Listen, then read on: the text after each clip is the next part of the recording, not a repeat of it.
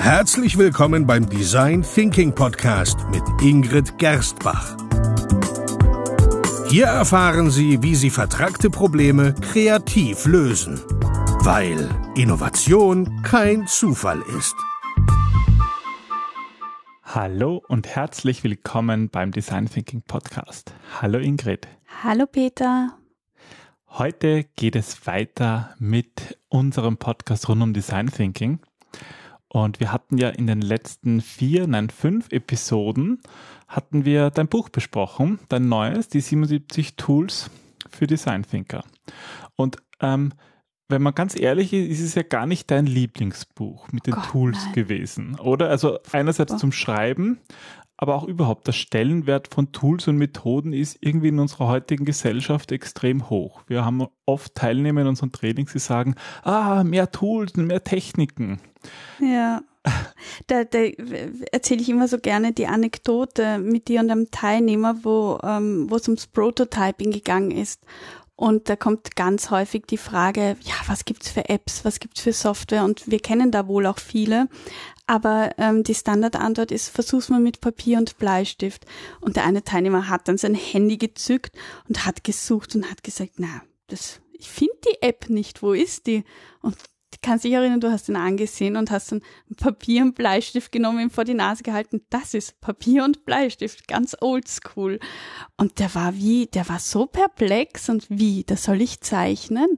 Ja, also es ist gut, die ganzen Tools zu kennen und die Software, weil sie unterstützen soll. Aber oft neigen wir Menschen dazu, Unsicherheit mit Tools und Methoden zu versuchen auszumerzen und ähm, sie zu überspielen, anstatt dass wir einfach mal zurück uns besinnen auf unser Gefühl, auf das, was da ist und dementsprechend auch agieren und interagieren mit den Menschen. Und ich bin der Überzeugung, dann kommen die besten Erfolge heraus und eben nicht, wenn ich mich auf Tools verlasse. Dann Mm. bin ich irgendwo auch verlassen. Und bei Tools geht es ja nicht nur um Software-Tools, sondern halt auch um diese ganzen Methoden, diese 77 Methoden zum Beispiel, die du in deinem Buch beschreibst. Hm. Sprich an alle, die das Buch schon gekauft und gelesen haben. Ähm, Tools sind natürlich wichtig und sind auch, also generell Design Thinking Know-how ist ein wichtiger Erfolgsfaktor, damit Design Thinking funktioniert. Aber es gibt halt ähm, noch viele weitere. Und das eine, was mit Techniken und Tools eigentlich gar nicht oder nur bedingt zu tun hat, da geht es ähm, ja um das Team, geht es um die Gruppendynamik. Ich möchte noch ganz kurz noch mal einen Schlenker machen. Ähm, ich habe trotzdem genossen, das Buch zu schreiben, weil ähm, ich glaube, da auch ganz viel USB reingebracht zu haben, dadurch, dass es erfahrungsbasierte Tools sind. Und ich glaube schon, dass man auch nicht jeden Fehler selber machen muss, sondern dass man auch ruhig von den Fehlern anderer lernen darf. Und das habe ich versucht, in diesen Tools zu verweben. Deswegen, also ja, ist, äh, ich schreibe jetzt am dritten Buch, das ist momentan mein Lieblingsbuch, aber das ändert sich bei mir von Tag zu Tag. Ja, Insofern- das, wo das, womit man sich halt beschäftigt, Genau. das ist auch meistens das Interessanteste. Also ja, sprich, ähm, schauen Sie, wenn Sie Methoden im Design Thinking einsetzen, dass Sie sie einerseits immer auch mitfühlen, was passiert und andererseits auch immer richtig einsetzen. Das ist ja auch etwas, was du meistens sagst. Die Erfahrung als Design Thinking Moderator ähm, die nährt sich nicht dadurch, wie viele Techniken und Tools man kennt oder Methoden, wie man es auch immer nennen mag, sondern eigentlich durch die Erfahrung, wann welche Methode am sinnvollsten ist. Und da komme ich jetzt nochmal aufs Buch zurück. Du hast ja auch immer reingeschrieben, Vor- und Nachteile, wann setzt man sie am besten ein. Aber bevor man sozusagen von der anhand der Situation der Gruppe überhaupt bestimmen kann, welche, welche Methode ist jetzt sinnvoll, muss man natürlich mal die Gruppe verstanden haben. Und darum Ja. geht es in der heutigen Episode. Und aber das ist für mich so wirklich dieser ausschlaggebende Punkt. Und ich werde oft dann zu Projekten geholt, also angefragt und so, hm, nein, schauen wir mal. Dann machen die Leute ein Training woanders und dann komme ich trotzdem wieder ins Spiel und dann funktioniert es plötzlich. Und dann werde ich ganz oft danach gefragt, ja, komisch, warum hat das jetzt funktioniert? Weil ich glaube, weil es eben Design Thinking nicht trainiert werden kann von jemandem, der das nur theoretisch kennt, sondern da braucht man einfach wirklich, wirklich dieses Erfahrungswissen. Und zu diesem Erfahrungswissen zählt eben auch zu verstehen, wie die Gruppe in dem Moment, in der Konstellation an diesem speziellen Tag tickt. Und das kann an einem anderen Tag mit anderen Gruppenmitgliedern, das, das sind so viele Faktoren, die man mit einbeziehen muss, die aber so erfolgausschlaggebend sind das, das kann man nicht so, also das ist wirklich etwas, was man, wo man einen Unterschied zwischen einem guten und einem schlechten Berater erkennt. Jemand, der viel mhm. Erfahrung hat in einem speziellen Gebiet und ich glaube, da braucht es auch dieses Spezialwissen. Da hilft es nicht, wenn jemand sagt, ich mache unter anderem Design Thinking, sondern meiner Überzeugung nach muss man da spezialisiert sein, um eben, ja, das, diese, diese Einflussfaktoren schnell einschätzen zu können. Ja. Es ist ja irgendwie so, dass jede Gruppe, egal ob es im privaten oder im beruflichen Umfeld, hat so seine Struktur und damit mhm. auch eine ganz individuelle Dynamik. Und wir müssen ja auch im Design Thinking diese Struktur verstehen, dass wir begreifen, welche Vorgänge ablaufen, wenn wir Design Thinking machen, zum Beispiel. Ja? Und mhm. damit können wir dann auch den Erfolg des Projekts ganz maßgeblich beeinflussen, mhm. oder? Ja, weil, also meiner Erfahrung nach scheitern weit mehr als 70 Prozent aller Projekte.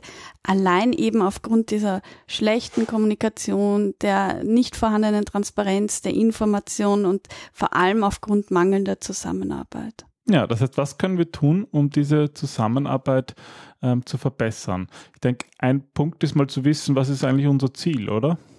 Ja, na klar, weil jedes Team vor allem seine, seinen inhaltlichen Auftrag hat oder wie es im Design Thinking heißt, seine Design Challenge, die er zu erfüllen hat. Mhm. Ähm, aber natürlich auch die Situation, das Umfeld und vor allem die Persönlichkeit der einzelnen Teammitglieder bedingen, dass jede Gruppe eben diese individuelle Dynamik aufbaut und der Gruppenprozess per se nie dasselbe sein wird. Und ich gehe sogar noch einen Schritt weiter und sage, dass es auch tagesverfassungsabhängig ist, wie die Leute drauf sind. Oder was am Vortag passiert ist, das sind lauter Faktoren, die alle mit hineinspielen. Und gerade als, als Berater weiß man natürlich nicht, was am Tag davor Nein. passiert ist, wenn man genau für einen Workshop irgendwie gebucht wird. Selten, aber trotzdem gibt es Gesetzmäßigkeiten und Entwicklungen in Gruppen, die sich immer wieder ja, wiederholen und aufgrund dessen es einfach hilfreich ist, dieses, diese Modelle zu kennen. Mhm. Na, die schauen wir uns doch jetzt mal an, oder? Es gibt unterschiedliche Modelle. Alle zusammen, denke ich, sind hilfreich und unterstützen auch wieder als eine Art von Tool, als eine Art von mhm. Methode, als Hilfestellung, ja, um Gruppenprozesse zu steuern und Teams zu entwickeln ja, ich würde sagen, schauen wir uns mal ein Modell ein bisschen genauer an. Worum handelt es sich denn da?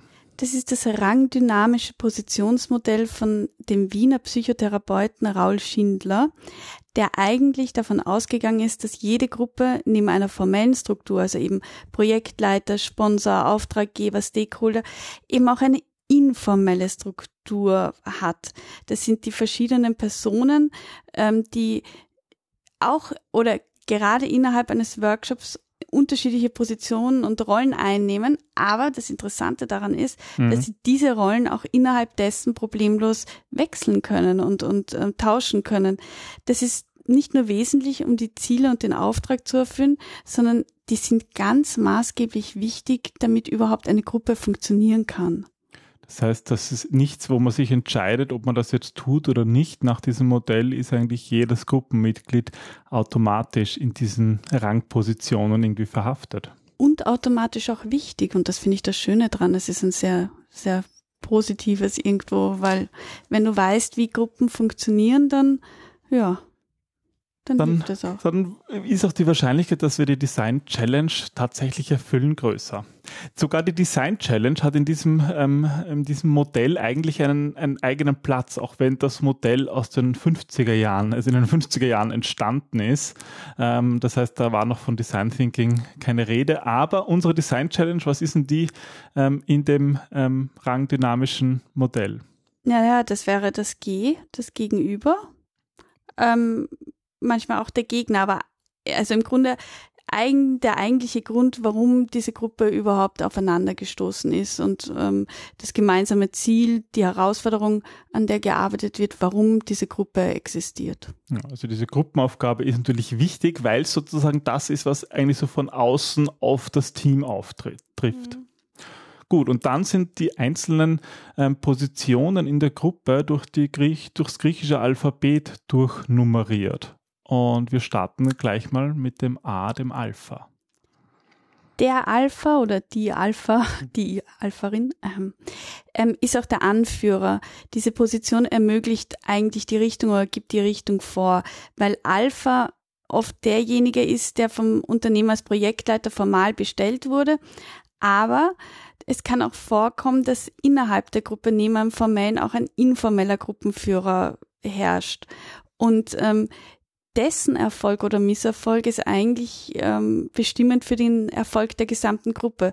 Wenn er versagt, dann versagen alle. Vor allem ähm, ist der Alpha sehr schlecht im Argumentieren. Also daran erkennt man ihn, dass er gerne agiert, aber wenig diskutiert, sondern gleich eigentlich Regeln vorgibt und die zu befolgen sind. Sonst gibt es Sanktionen. Also wir haben den Alpha, der sozusagen der Anführer ist und eben das kann sich überdecken mit dem formalen Anführer, heute sagt man dann meistens Projektleiter oder Auftraggeber oder wie auch immer, ähm, aber muss eben nicht. Dann haben wir noch ähm, die Beta-Position. Was ist, kann das sein oder was ist Beta eigentlich? Das ist der Fachexperte, ähm, also die Position von demjenigen, der die Fachkenntnis hat und der meistens sogar unabhängig von Alpha und der Gruppe existiert. Ähm, das ist derjenige, der die Gruppe berät und sie sachlich anleitet und überzeugende Argumente vertritt. Der ist meistens auch sehr autoritär und diese Autorität bleibt auch unangefochten. Also der wird auch als der Experte gesehen. Das ist eine sehr beratende Funktion und die vor allem sachlicher Natur ist. Und ja, der hat meistens überzeugende Argumente. Das Wichtige dabei ist, dass die Autorität unangefochten bleibt. Er ist zwar mit der Gruppe mehr oder minder indirekt über Alpha und die anderen verbunden, aber er ist eben nicht unbedingt Teil dieser Gruppe. Aber äh, Beta kann ja auch sozusagen Alpha stürzen. Das ist irgendwie der, der zweite in dem Rudel, sage ich mal. Ja, eh, deswegen ähm, habe ich ihn jetzt auch als unabhängig bezeichnet, weil er eigentlich nicht so von Alpha abhängig ist wie die anderen und, und nebenbei existiert. Der kann auch sein eigenes Rudel binden. Okay. Und was haben wir dann? dann Dritter Buchstabe im griechischen Alphabet ist Gamma das Kollektiv. Das ist ähm, die Position von all jenen, die in der Gruppe mitarbeiten und Alpha eigentlich unangefochten als Anführer akzeptieren. Die sind dankbar für die Führung und können sich mit den Aufgaben identifizieren. Sie tauchen mit ihrer Persönlichkeit in, ja, das ist so eine Art ähm, verdecktes Kollektiv ein, ohne eigene Verantwortung. Die sind dankbar, dass ihnen Aufgaben aufgegeben werden, die sie durchführen können und die erheben keinen Anspruch an auf die Besitz, Führungsposition. genau. Ja. ja, und dann haben wir noch den letzten Buchstaben im Alphabet, das Omega, der ja gewissermaßen einen Gegenpol zu Alpha darstellt, nach diesem rangdynamischen Positionsmodell. Omega ist eine unglaublich wichtige Position, ähm, weil er oder sie eher randgehörig wirkt, aber ähm, er identifiziert sich mit der Aufgabe, beobachtet aber eher zögerlich die Handlungen der Gruppe und geht mit dieser nicht konform oder nicht immer. Und das kommuniziert er auch gerne lautstark. Also das sind vor allem wenn jemand kritisch herummotzt oder auf Störungen aufmerksam macht und dadurch selbst schnell zum Störenden wird und wirkt. Also der, der auch Alpha nicht unangefochten da stehen lässt, sondern auch ganz offen kommuniziert, wenn er etwas doof findet oder wenn ihn etwas stört. Ja, wenn er Defizite identifiziert in der Gruppe. Und das kann ja ganz wichtig sein, solche Defizite zu ähm, identifizieren. Naja, wir machen das ja sogar bewusst, ähm, wenn dieses Omega-Mitglied nicht existiert, durch andere äh, Interventionen aus dem Design Thinking. Man kann zum Beispiel einen Advocatus Diaboli schön als aktiven Gegenpol einsetzen. Wenn alles zu harmonisch ist sogar. Genau, dann, ja. dann ist es auch wichtig, dass man diesen Omega irgendwie, wenn der sich nicht eh von allein bildet, dass man den irgendwie ja. Von außen formt und also das ist auf jeden Fall eine dynamische Position und selbst wenn sozusagen diese Omega irgendwie aus der Gruppe ausgestoßen wird, dann bildet sich meistens irgendwie ganz automatisch wieder ein mhm. Omega heraus. Und Omega ist, obwohl es das letzte Buchstabe im Alphabet ist, nicht der rangniedrigste. Nein, überhaupt nicht, also gar nicht. Das, der kann sogar, eigentlich ist er, kann er auch sehr ranghoch sein. Er ist ja auch ein Herausforderer von A. Ja, er kann sogar auf derselben Stufe wie A stehen und hat manchmal auch eine eigene Gefolgschaft. Also es kommt natürlich, der kommt auch immer darauf an, wie groß die Gruppe ist. Aber jetzt interessiert mich natürlich noch viel mehr. Ähm, das ist sozusagen dieses gruppendynamische Modell von Raoul Schindler mhm. und ist eigentlich eines der bekanntesten gruppendynamischen Modelle. Ähm, also Alpha, Beta, Gamma und Omega. Ähm, warum ist dieses Modell jetzt so wichtig im Design Thinking Prozess?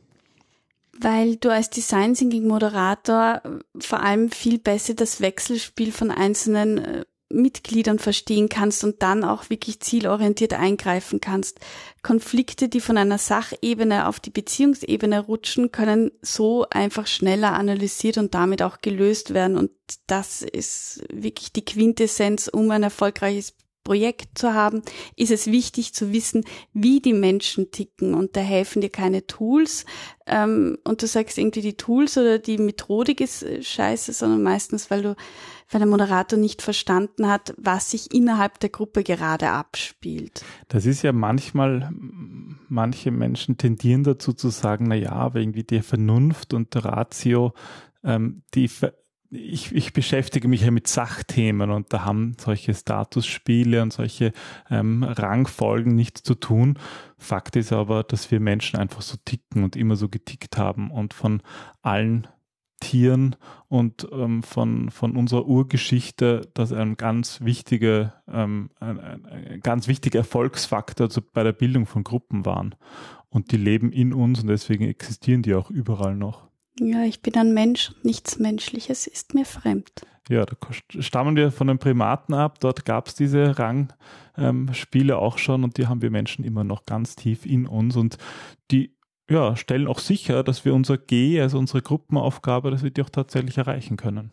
Absolut. Und ähm, das, also wie gesagt, das sind ganz viele Faktoren, die da mitschwingen, auch wie Alpha generell auftritt und sich gibt und ob der Moderator jetzt Teil der Gruppe ist, ob er Projektleiter zum Beispiel ist oder ob er ganz bewusst, ich mache das meistens so ganz bewusst, sagt, ich bin nicht Teil der Gruppe, sondern eher identifiziere ich mich als Beta, der das Fachwissen beiträgt, der Experte ist für Fall die Methodik. Für, für die Methodik, ja. Mhm. Und, und so mit beitragen kann oder mit beiträgt, aber eben nicht Teil der Gruppe im Sinne von ähm, gruppendynamisch da mitzuschwingen. Ich glaube, das ist auch, also wir haben ja im Vorfeld darüber diskutiert und ich bin nach wie vor der Überzeugung, ähm, dass es sogar ganz gut ist, als Design Thinking Moderator oder Berater da sich eher unabhängig zu machen und nicht Teil der Gruppe zu sein, damit du naive, doofe Fragen stellen kannst, damit dein Wissen auch nicht angezweifelt wird, damit ähm, damit du Interventionen wirklich zielgerichtet stellen kannst, die vielleicht dem einen oder anderen im ersten Moment sauer aufstoßen. Mhm. Und das kannst du meiner Erfahrung nach dann am besten, wenn du wirklich sagst, ich bin jetzt der Experte, der Moderator, das ist meine Rolle und damit bin ich nicht Teil jetzt quasi wirklich verschmelzendes Mitglied. Ja, ich glaube, es ist auch immer etwas, was sich durch die Zeit herausstellt. Also unsere Diskussion, die wir vor dem, äh, in der Vorbereitung des Podcasts hatten, hat sich ein bisschen so um die Rolle gespielt, welche Position nimmt jetzt der Moderator ein? Und so wie du sagst, du versuchst dich eigentlich außerhalb der Gruppe zu mhm. positionieren mhm. mehr, wo du einfach gut beobachten kannst. Ja, und, wie machst du denn das? Ja, ich glaube, ich nehme eher eine, eine, eine Rolle in der Gruppe mhm. ein oder versuche mich da einzu, einzubinden mehr, mehr eigentlich als Alpha zu, zu positionieren. Aber da ist man natürlich auch angreifbarer weil man sozusagen auch getestet wird von den Betas oder von den anderen Positionen, um zu schauen, ob der wirklich vorne ist und hat sozusagen auch an Nebenschauplätzen zu kämpfen. Und das ist nicht unbedingt gut. Das stärkt mhm. nicht unbedingt diese Beobachtungsleistung, die man hat. Und ich finde, es geht dann halt schnell von der Thematik weg und Design ist ein sehr schneller Prozess. Ich glaube, deswegen bin ich da auch immer eher für diese klare Einteilung und, und Regelung und ähm, du gehst ja dann auch immer mit den Leuten mit Mittagessen und stellst soziale Beziehungen her und da wird man natürlich auch Teil des Teams. So wird ja? man ganz schnell Teil des Teams, weil es nichts mehr gibt, was, was wir miteinander teilen als warmes Essen und Trinken. Aber wie ist das zu Beginn eines Projektes? Ähm, wie kann man eigentlich da schon dabei unterstützen, dass man sich möglichst bald eine Gruppendynamik bildet, die auch sinnvoll ist für das Design Thinking? Naja, ganz klar, indem man das auch klar kommuniziert, indem jeder im Team seine formelle Funktion zugewiesen bekommt, seine Verantwortungsbereiche, ähm, damit er weiß, was er oder sie zum Erfolg des Projekts beitragen kann. Also welche Entscheidungsbefugnisse gibt's, welche Aufgaben gibt's, ähm, wer ist wofür verantwortlich. Und ähm, oft scheitern diese Projekte, weil es einfach Unklarheiten gibt, weil ähm, Verantwortungen nicht geregelt worden sind, weil Ziele nicht abgesteckt worden sind und für alle klar kommuniziert worden, weil es keine Deadlines gibt und dann. Aber das sind jetzt alles formale Dinge. Das heißt, das ist sozusagen das, das ist, was du am Anfang klärst und dann, wie kommt dann die Gruppendynamik ins Spiel? Naja, die Gruppendynamik kommt dann innerhalb des, des Zusammenspiels, innerhalb eines Workshops ins Spiel. Und dann, da muss ich halt auch schauen, passt das alles? Passen diese formellen Dinge, die wir vorab ähm, aufgestellt haben, werden die auch eingehalten, werden die auch abgeholt und passt die innerhalb dieser ganzen Gruppendynamik? Ja, und dann hast du die Möglichkeit durch die Auswahl von den passenden Tools, das zu Damit unterstützen, einzugreifen, ja. einzugreifen und ein bisschen, ja, ein bisschen zu lenken. Und deswegen ist es also eigentlich der, der beste Rat ist zuhören, hinterfragen, beobachten und dann eben gezielt agieren. Ja, und so kann man die, die Gruppendynamik nutzen, um ja die Design Challenge, die, die Gruppenaufgabe tatsächlich zu lösen. Mhm. Du hast mir noch im Vorfeld von einem dänischen Sprichwort erzählt, das das Ganze so schön zusammenfasst. Würdest du damit diese Episode über Gruppendynamik beschließen? Ne, ich schau mal, ob ich es noch zusammenkriege. Das ist in, in Dänemark dürfte man sagen, der Mensch hat nicht umsonst nur einen Mund, aber zwei Ohren und zwei Augen. Wunderbar. und damit sehen wir unsere Gruppe aus einem ganz anderen Licht. Genau, hoffentlich. Dann Viel Spaß beim Anwenden und bis zum nächsten Mal. zum nächsten Mal. Tschüss. Tschüss.